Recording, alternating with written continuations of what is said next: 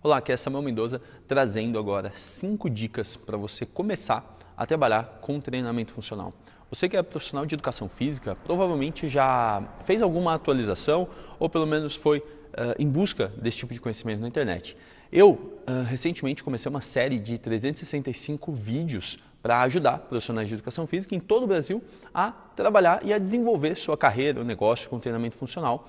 Nesse vídeo eu vou falar sobre as cinco principais dicas. Na verdade, o que acontece é o seguinte: há um tempo atrás eu tinha uma, uma proposta de criar uma escola onde eu desenvolvesse os conhecimentos que eu adquiri nos últimos três anos dentro do CrossFit. Então, hoje eu tenho um box de CrossFit, faz três anos, e esse conhecimento todo eu queria transferir de uma forma bastante interessante, ou seja, pela internet. Nós tivemos alguns cursos e criei um guia prático do OD. Desse guia, muitos profissionais, centenas de profissionais baixaram esse guia e muitos profissionais me dão alguns retornos. Então, tentaram colocar em prática, surgiram algumas dúvidas e eu percebi que aquele formato do guia impresso, guia de papel, não estava funcionando muito bem. E resolvi então ah, mudar um pouco o formato, fiquei um tempo fora, resolvendo outras coisas, deixando a CrossFit 9 de julho em ordem. E agora chegou a hora de retomar esse projeto, mas eu achei que um guia só não bastava, então encarei o projeto ou desafio de fazer 365 vídeos. É claro que eu não vou falar só sobre CrossFit, eu vou falar sobre treinamento funcional como um todo, mas essas cinco dicas, elas começaram para atender melhor esse pessoal que já tinha baixado o guia. Então, eu escrevi um e-mail onde eu tinha dividido aí em cinco dicas. Eu acredito muito que essa, esse começo de, de, em, qualquer, em qualquer atividade, acho que depois que você é formado, depois que você tem uma base teórica de biomecânica, cinesiologia, fisiologia do exercício, resposta fisiológica ao esforço, acho que depois você tem essa, esse conteúdo, até mesmo conteúdo sobre didática, ensino, e, enfim, é, algumas, algumas atividades ou alguns conhecimentos eles precisam ser mais práticos. Para esse conhecimento ser prático, eu acredito que seria interessante sustentar isso por três pilares. O primeiro pilar seriam bases teóricas para fundamentar. Então, é basicamente você estudar as coisas. E no segundo pilar, para você treinar. E acredito que nada melhor do que você, enquanto profissional de educação física, você treinar de fato para então poder ensinar outras pessoas, ensinar uh, aquilo que você sentiu, pode ser muito semelhante àquilo que seu aluno, seu cliente vai sentir. Então, essa parte do treinar, eu acho que é imprescindível. Então, primeiro você estuda, depois você treina e por último você então passa a ensinar esse tipo de movimento, esse método, enfim, você começa a transmitir isso, a passar para frente, a colocar nas suas aulas. Bom, o ponto aqui é o seguinte: uh, para não ficar só três pontos, três pilares, três passos, eu resolvi então escalar cinco passos, porque tem dois outros que é sobre você continuar fazendo isso muito bem. Então, o primeiro passo, para deixar de enrolar, o primeiro passo é você dominar os movimentos funcionais. Então, para isso você precisa estudar e saber como esses movimentos, então, primeiro passo, movimentos funcionais. E estudar e saber como combinar esses movimentos da forma mais segura, ok?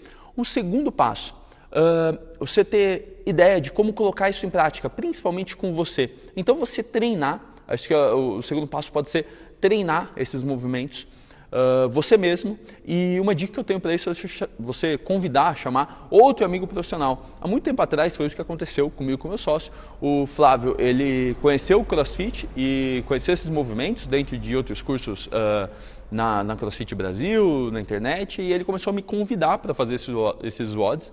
E isso fez muito bem para a gente entender como funcionava e sentir um pouco na pele. Então, primeiro passo, movimentos funcionais, estudar e desenvolver. Segundo passo, você colocar isso em prática treinando. Terceiro passo, ensinar o básico. Então, para ensinar o básico, eu deixo esse terceiro passo como uma pessoa de cada vez. Eu acredito que no momento de passar um conhecimento novo, se você tiver um público muito variado, então três pessoas, duas pessoas numa mesma aula, isso pode ser muito desafiador. Então você começar com uma pessoa de cada vez. Esses são os três passos iniciais: estudar e compreender os movimentos funcionais, treinar esses movimentos com, com uma complexidade baixa, num ambiente controlado, de preferência você um amigo profissional, você um amigo que você tenha confiança e segurança, e então, em terceiro lugar, você ensinar para uma pessoa de cada vez. Outros dois, outros dois passos que eu acredito que somam muito são você entender como funciona todas as progressões, como deixar esse exercício mais difícil,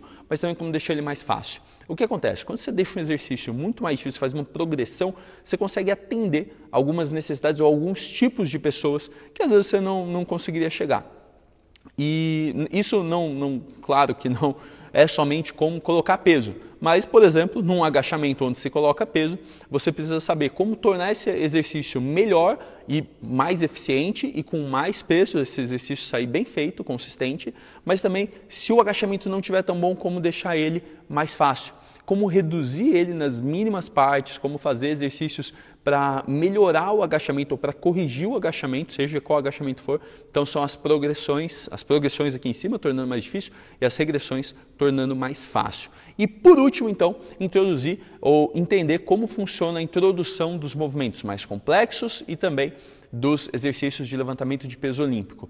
Movimentos complexos eu deixo para esses exercícios de ginástica, como o balanço na barra, ou mesmo como um muscle up na argola, na barra, exercícios mais complexos que exigem um pouco mais de coordenação motora e de habilidade de quem vai realizar. E também os exercícios de levantamento de peso olímpico, que são o snatch, clean, jerk, todos os acessórios ali que fazem parte, né, as partes desses movimentos, mas então como introduzir e ensinar esses movimentos também com segurança, com qualidade e respeitando todos os passos anteriores.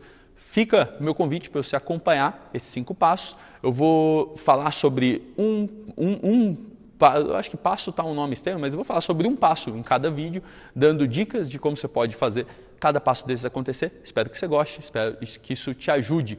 Por que tudo isso? Porque eu resolvi então organizar, na verdade, depois de 11 anos empreendendo dentro do mercado fitness, resolvi organizar o workshop Viver de Treinamento Funcional, onde eu vou abrir quatro áreas que eu acho que são imprescindíveis para quem pretende fazer esse tipo de, de trabalho, seja como carreira ou como negócio.